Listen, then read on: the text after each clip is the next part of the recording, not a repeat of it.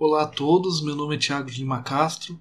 Estou aqui novamente para dar continuidade aqui ao Tianix Podcast, onde eu apresento aquilo que eu produzi durante o mestrado na minha dissertação, Compêndio Musical de Descartes, possíveis fontes musicais.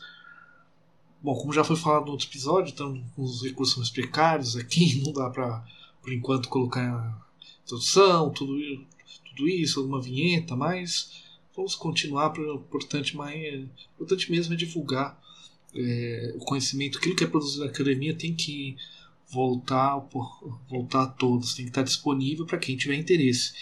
Bom, semana passada nós fizemos um episódio sobre perguntas e respostas, colocando algumas coisas que as pessoas comentaram. Agora hoje a gente vai retornar à temática, falando a segunda parte sobre a relação entre Descartes e os jesuítas. No, no episódio anterior desse tema, os Jesuítas Parte 1, nós, nós falamos um pouco sobre a ordem, sobre principalmente como a maneira como a ordem encarava o conhecimento. Bem, hoje vamos falar exatamente sobre o estudo de Descartes no Colégio de La Flèche, que era um colégio jesuíta uh, que foi inaugurado em 1604 e Descartes teve entre 1606 e 1614. Em, em suas obras, ele costuma sempre enaltecer a educação que teve no colégio. E é muito importante esse momento que a gente vai colocar o que Descartes estudou e como ele reagiu posteriormente e qual a relação dessa sua reação intelectual à escrita do compêndio musical. Tudo bem? Bom, vamos, com, vamos então dar continuidade. Lembrando que quem quiser ler a dissertação, tudo, está aí no link, seja do post, seja do, do Facebook, está aí, está aí disponível. Né?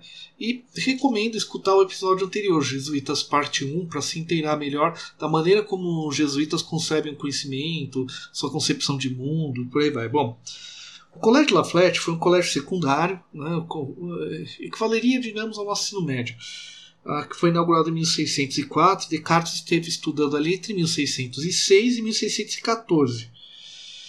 É claro que é um, Descartes pegou bem o início, exatamente por ser bem o início, que a gente não tem dados como o que ele estudou com as bibliografias, é, os livros que tinham na biblioteca, esse tipo de dados na época logo no início não, não temos.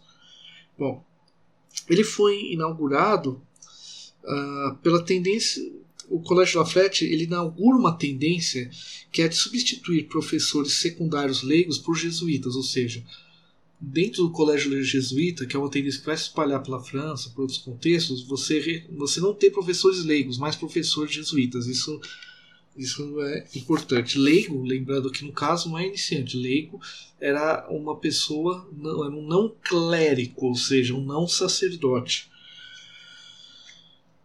É, e esse colégio alcançou uma grande fama na época como instituto educacional. Diga-se passagem, principalmente depois dos elogios que Descartes faz no seu próprio texto, mas já, já já antes disso já ganhou uma grande relevância naquele, naquele período.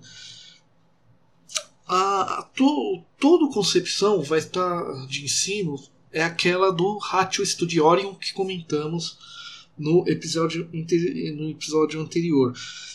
E que tem aquela concepção: a criança é como um gargalo, a qual se injetar coisas demais fica entupido, ou seja, você tem eles tinham essa preocupação de que não dá para falar muita coisa, não dá para enfiar tudo de uma vez, tem que ter um processo. Então eles tinham um planejamento metódico para não haver ah, excesso de cansaço durante o dia.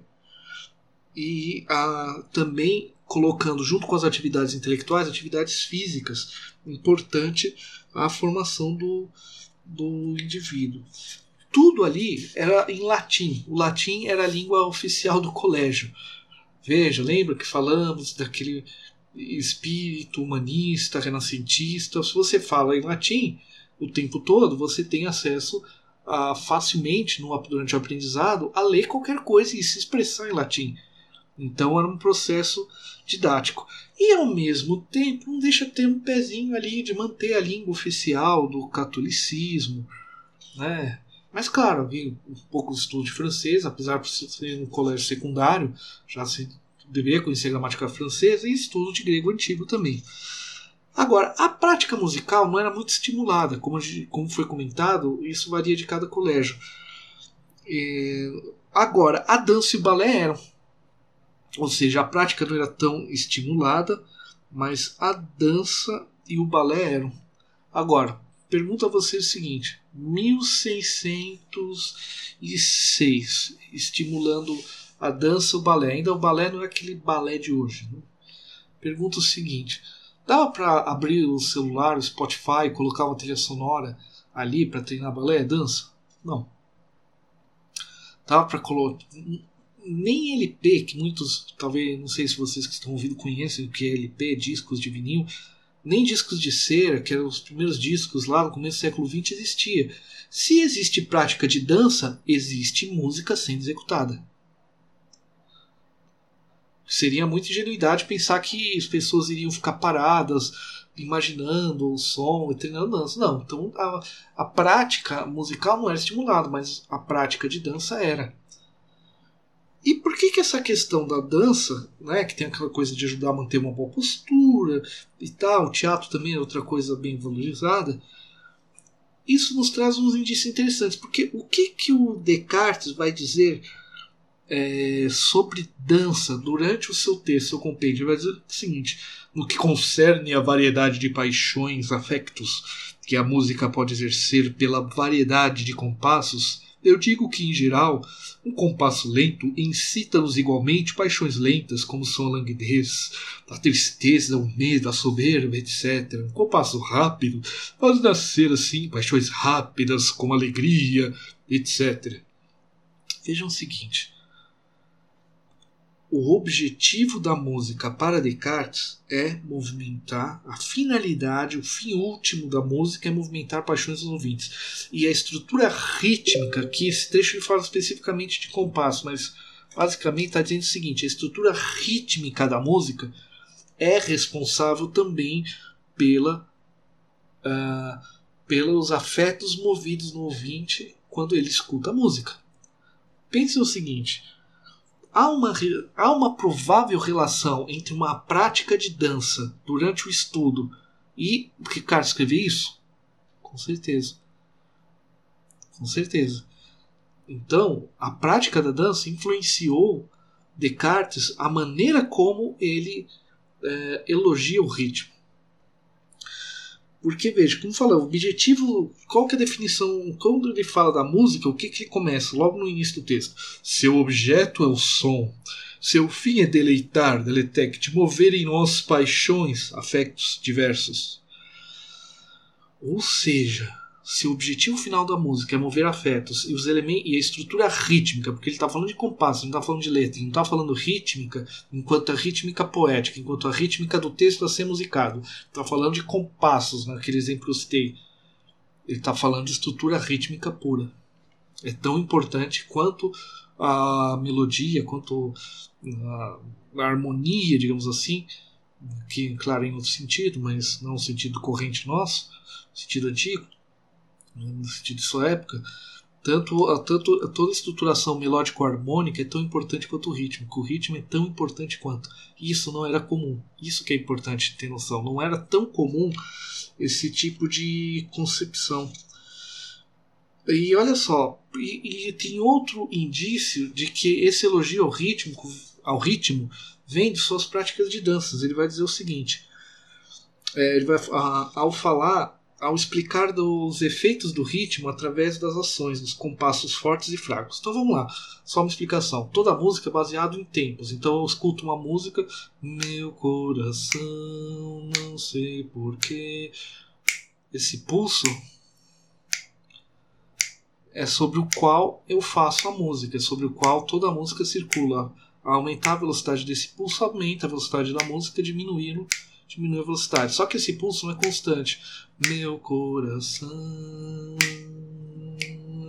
não sei porquê, bate feliz quando te vê. Bom, posso ter provavelmente desafinei um pouco, mas eu acho que deu para perceber que existem tempos fortes e fracos. Então ele vai discutir o efeito da percepção, a maneira como o instrumento faz esses sons mais fortes e mais fracos. Ele vai dizer o seguinte: o que observam naturalmente cantores e instrumentistas, principalmente em cantileiras com compassos em que se costuma saltar e dançar, esta regra nos serve para distinguir cada batida da música por movimentos do corpo mas, como esse fato se manifesta e que, como dissemos no início de cada compasso, o som é emitido com força maior e distinção, falta sim por dizer que ele age ainda mais os espíritos pelos quais somos estimulados a nos mover. Segue daí então que as feras podem dançar no compasso e forem instruídas e adestradas, porque nada, nada mais que o impulso natural. Ou seja, essa é a prática de dança. Tempos fortes e fracos essa percepção rítmica mais acurada vem uma prática da dança, porque estamos falando de uma época em que as estruturas de dança são valorizadas na prática, muitos livros sendo publicados com danças, é, desde 1500 e pouco, mas os discursos sobre músicas não valorizam tanto esse aspecto, com algumas exceções, como principalmente Francisco de Salinas. Contudo, Descartes aqui elogia e ele dá exemplos que remetem à dança. Ou seja, ele está falando de estrutura rítmica puramente, não estrutura poética necessariamente. Quando ele fala, quando eu falei aqui espíritos, naquele trecho que é no latim seria espíritos, no francês spirits, tem uma coisa muito específica. Na época não se conhecia exatamente o funcionamento do sistema nervoso. Então, de uma maneira muito clara, o sistema nervoso é integrado com um conjunto de vasos onde, a semelhança dos vasos sanguíneos, circulavam alguma coisa que fazia o corpo se movimentar. O que é esse alguma coisa? Esse alguma coisa é chamado de espíritos, espíritos animais. Algo que a fisiologia na época era concebida dessa maneira. Então, meus ouvidos são estimulados esse estímulo mais forte, mais fraco, movimenta com diferenças esses espíritos animais que circulam pelo, é, do sentido da, da região do ouvido até o cérebro. Essa concepção é importante por quê? Porque essa concepção é a mesma que Descartes vai colocar posteriormente no seu livro As Paixões da Alma. Essa concepção fisiológica já está aqui no início. Na época era uma outra, uma outra concepção. Agora, há um elemento interessante.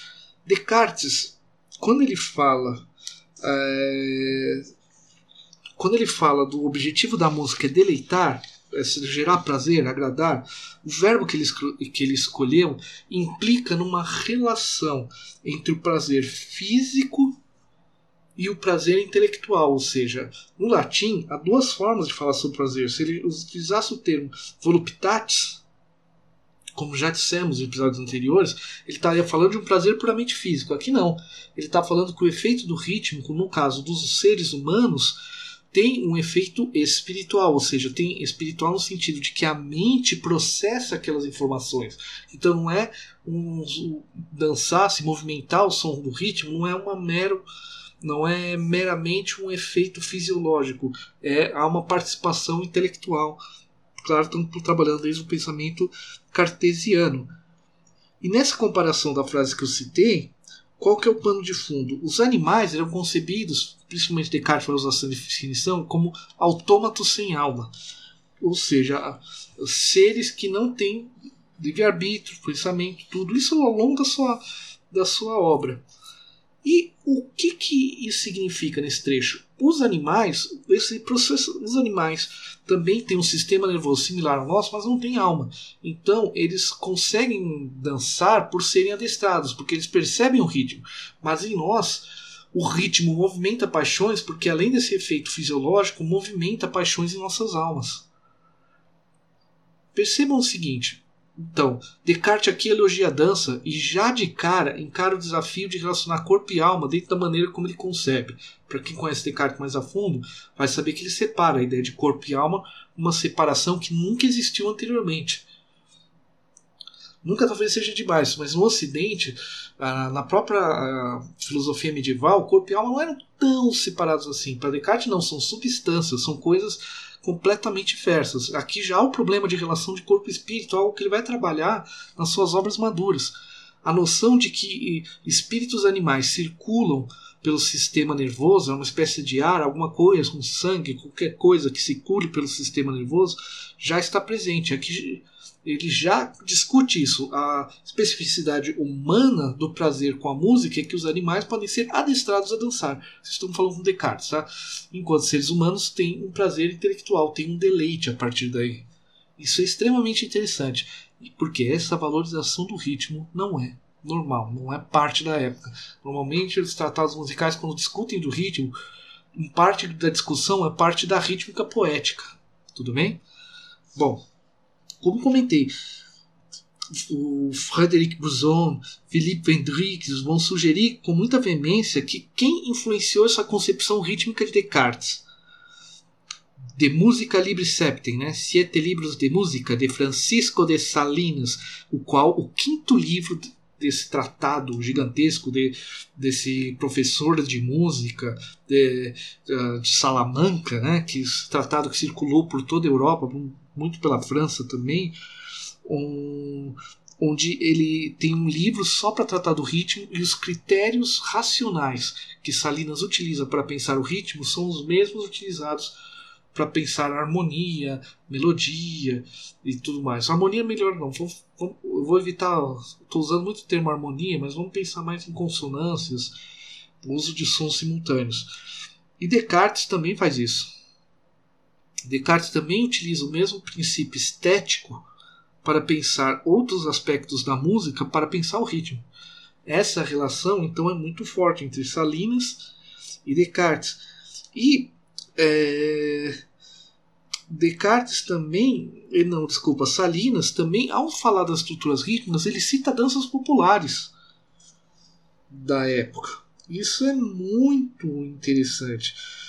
Esse, esse citar é danças populares é muito curioso.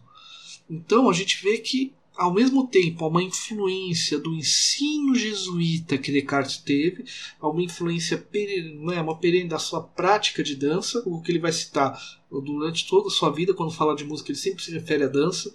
E é muito curioso que no, no barroco mais maduro, as danças instrumentais são peças extremamente conhecidas e tal. Isso é muito interessante. Além disso, é uma relação da música a rítmica também é entendida como um aspecto de memória. Porque veja, quando eu entendo a, a estrutura rítmica, ela tem uma relação com a memória, por quê? Para mim saber que um tempo foi fraco, ó, forte, fraco, forte, fraco. Preciso lembrar do anterior. Isso eu estou fazendo uma redução muito grande. Eu sei, mas é, ela é de cunho didática. Então, hum, que isso está presente em Descartes. Ele também analisa o ritmo como esse aspecto temporal da música. E, além disso, há uma certa relação entre ritmo e memória no Ponty de Thiers, no seu Solitaire Seconde Prose de la Musique. Uh, então, todo é há assim, muitas influências, mas qual que é a particularidade de Descartes? Ele discute o ritmo primeiro antes de discutir consonâncias, melodias, ele discute primeiro. Como pela menor quantidade de páginas, pode-se inclusive interpretar que seja tão somente por, por não ter tanta coisa a falar sobre o tema? Talvez, mas como ele coloca de mesma importância, é interessante em, termos argumentativos e retórica ele de cara falar do ritmo que ele quebrar essa sequência. Isso pode ter chocado os leitores de sua época, porque não é uma sequência comum. É, e a quantidade de citações à dança, o que implica uma prática entre os jesuítas, inclusive de música instrumental, porque parte das danças eram cantadas e parte era instrumental. Então, por mais que essa prática não fosse muito bem incentivada por aquela questão, porque o instrumento, o canto, ele exige bastante do indivíduo e tira tempo de outras coisas. Mas se tem prática de dança, e há uma prática ali, os próprios alunos irem assumindo postos de aula, muito interessante. E essa experiência vai, na sua correspondência, vai ecoar bastante. Sempre fala de dança e tudo mais.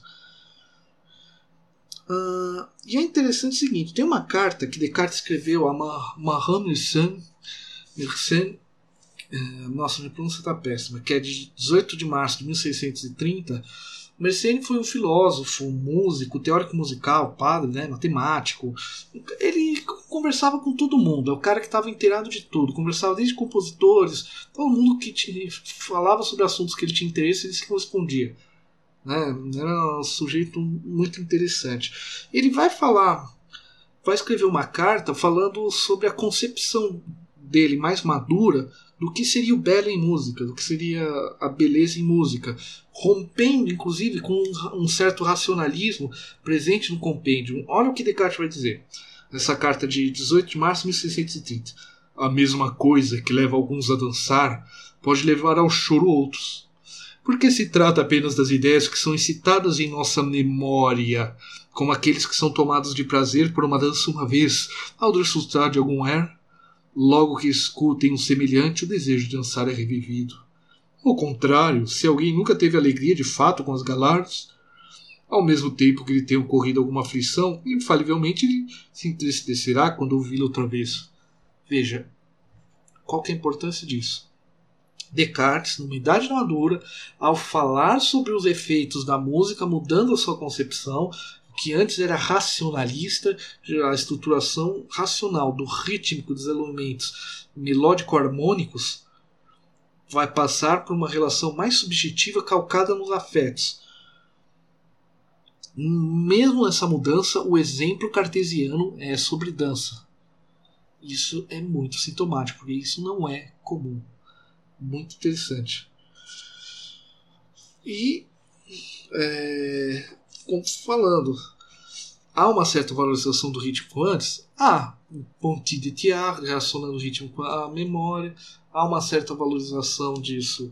Salinas valoriza bastante elemento, mas de cara, entrar no ritmo, falar da dança, isso é extremamente interessante. É uma particularidade de Descartes em relação à sua época. Bom, e claro, se Claro que o indivíduo de Descartes provavelmente já gostasse de dança antes de entrar, mesmo não, vai saber. Mas a, o fato dos jesuítas praticarem muito a dança é, exatamente muito interessante. Inclusive há estudos, mas há uma coletânea chamada Pour instruire les spectacles dans les collèges Région, é, organizado por Anne Piegos, está disponível no site Open Directory na internet, uma coletânea de artigos, e tem ali uma série de artigos sobre os manuais musicais utilizados pelos jesuítas dos colégios musicais. Esse manual foi escrito, foi publicado pelo menos posteriormente Descartes, então fica difícil de dizer que Descartes estudou, mas ali há indícios, fortes indícios de uma relação entre a prática da dança entre os jesuítas, a ação dos jesuítas na França e, e, e posterior integração entre dança entre o balé dentro da ópera feita por Lully. Bom, é, então, como falando, né, é claro que vai ter uh, alguma prática musical. Sobre os outros aspectos, os outros aspectos têm uma ligação direta com a obra madura de Descartes, mas é, ainda é, tem elementos musicais. O ensino do colégio ele era organizado em ciclos que abrangiam as artes liberais. Lembra que falamos do episódio? No primeiro ciclo, de cinco anos, 1611, o ensino era gramática, retórica, com foco no latim, é, um pouquinho de grego, né? focando sobre os diferentes estilos retóricos, sendo mais importante, isso é, isso é curioso, a apreensão dos estilos da tradução grega e romana do que o conteúdo dos excertos dos textos discutidos, ou seja, o foco ali era o estilo de retórica e menos o conteúdo. Isso, isso deve ter chocado Descartes um pouco, mas Descartes gostava de poesia. Ele ficou com gosto da poesia ao longo da sua vida. No próprio texto sobre música aparece assim esse gosto por poesia. Por mais que quando pensemos em Descartes não imaginamos alguém que gostava de ler poesia, não escrever não significa que você não lê. Não escrever uma, uma poética, uma reflexão sobre a poesia, apesar de poder ser achado aqui e ali, não implica que não gostava. Isso é muito interessante tira um pouco aquela imagem do Descartes quase sobre-humano e por aí vai.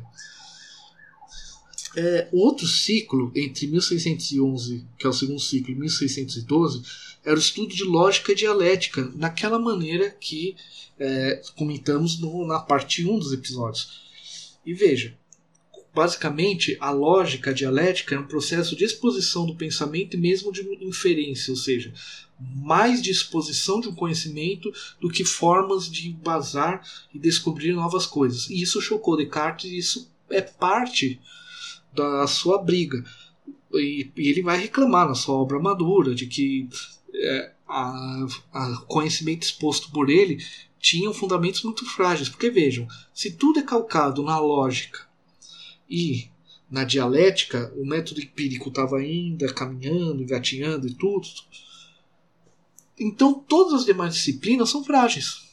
Porque se elas são modos de expor conhecimento e não de inferir, são modos de mostrar o conhecimento e não deduzi-lo, e não conceber, e não descobri-lo, digamos assim. Qual o fundamento, então, disso, de todo o conhecimento aprendido? Nenhum. E isso é importante.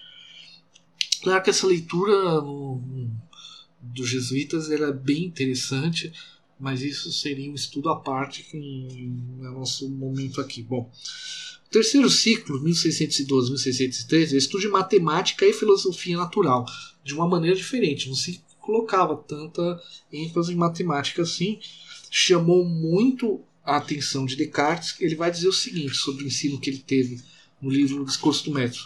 Comprazia-me sobretudo com as matemáticas, por causa da certeza e da evidência de suas razões mas não notava seu verdadeiro emprego e, pensando que serviam apenas às artes mecânicas, espantavam-me de que, sendo seus fundamentos tão firmes e tão sólidos, não se tivesse edificado sobre eles nada de mais elevado.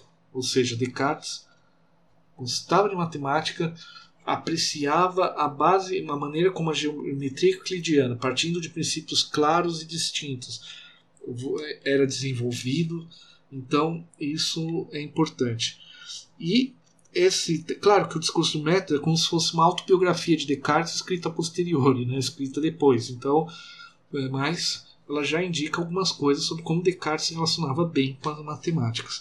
E ao mesmo tempo, é, tinha o que chamava de, de filosofia natural, que para nós hoje seria uma espécie de física, biologia, química, tudo tendo por base é, a, obras de Aristóteles e os comentadores que nós citamos, os comentadores jesuítas e tal.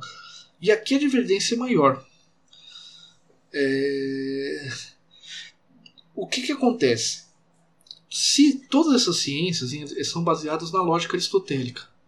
No caso do, do, da biologia, que é uma biologia aristotélica é muito influente até hoje, há, uma certa, há muitos elementos, ainda conceito de espécie, por exemplo, ah, o fato de ser sua base, sua metodologia ser a lógica e a lógica ter sido exposta de maneira mais como explanatória do conhecimento do que de, inferência de conhecimento leva Descartes a pensar qual o fundamento então disso.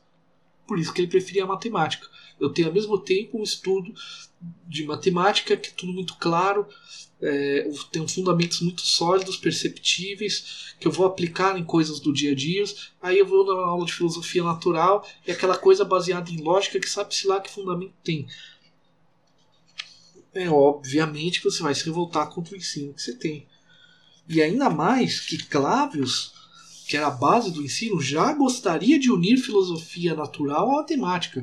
A organização do ensino das duas disciplinas no mesmo ano ou seja, do mesmo período, era uma proposta de Clavos de unir, que Clavos estava, de uma certa forma, sintonizado, ligado a questões como Galileu, todo esse pessoal, mesmo que os jesuítas tiveram sempre uma relação conflituosa.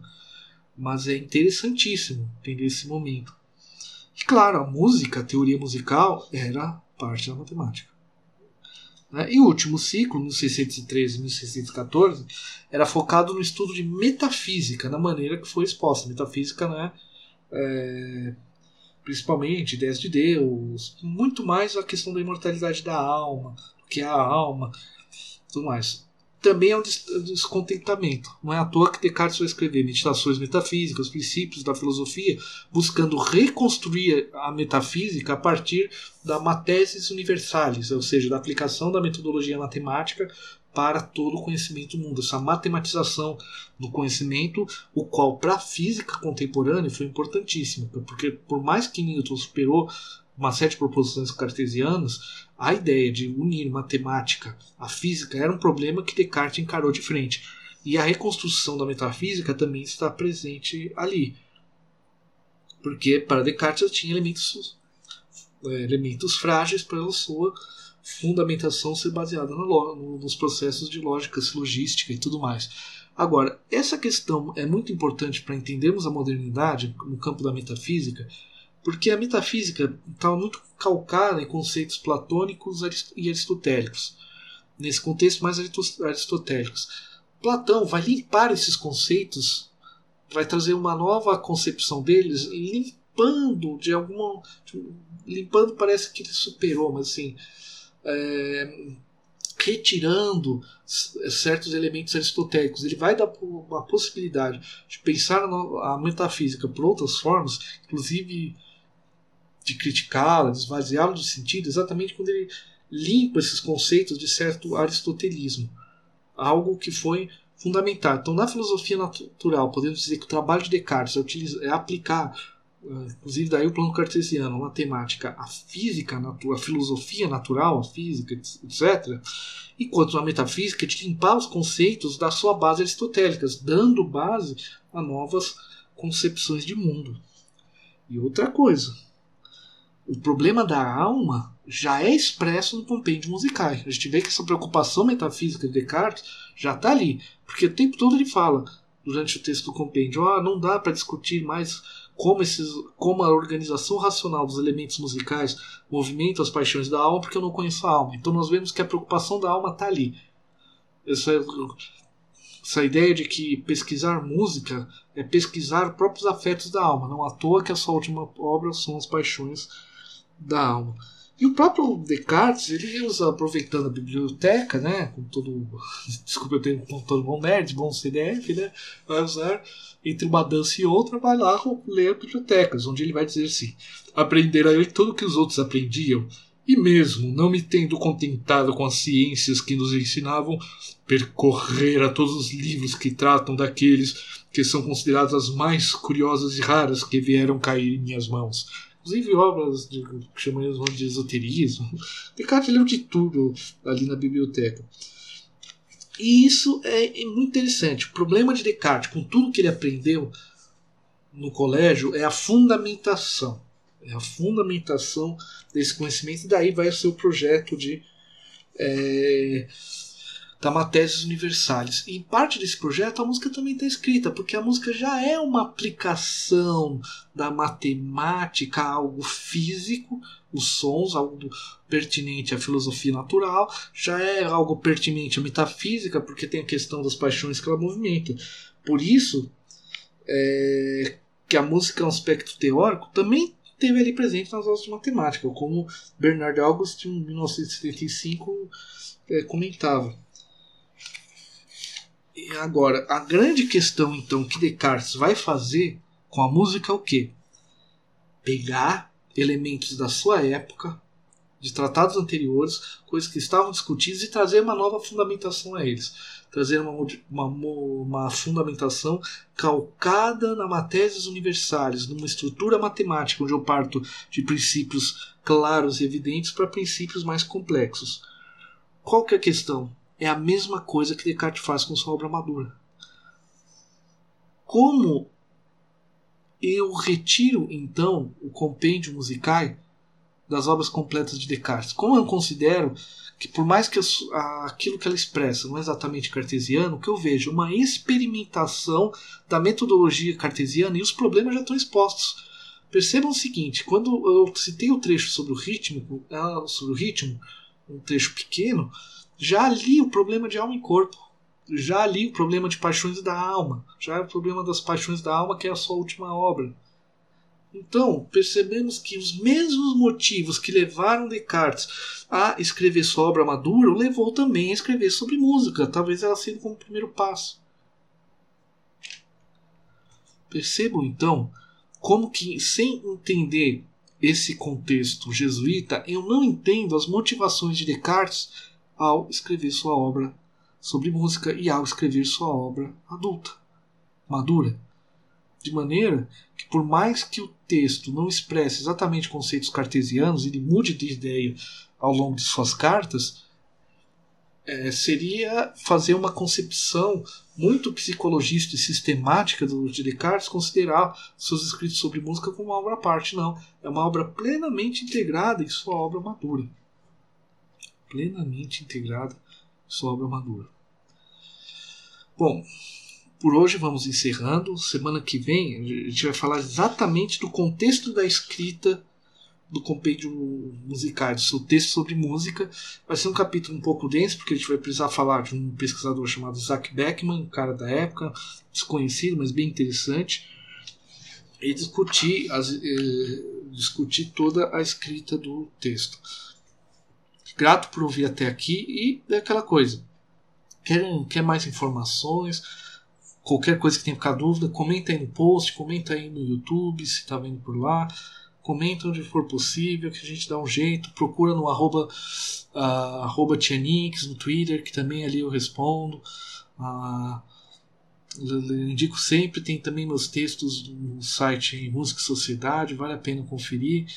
E, como falei, o mais importante aqui é a gente discutir o tema e trazer à, toa, à baila aquilo que a gente pesquisou durante o mestrado.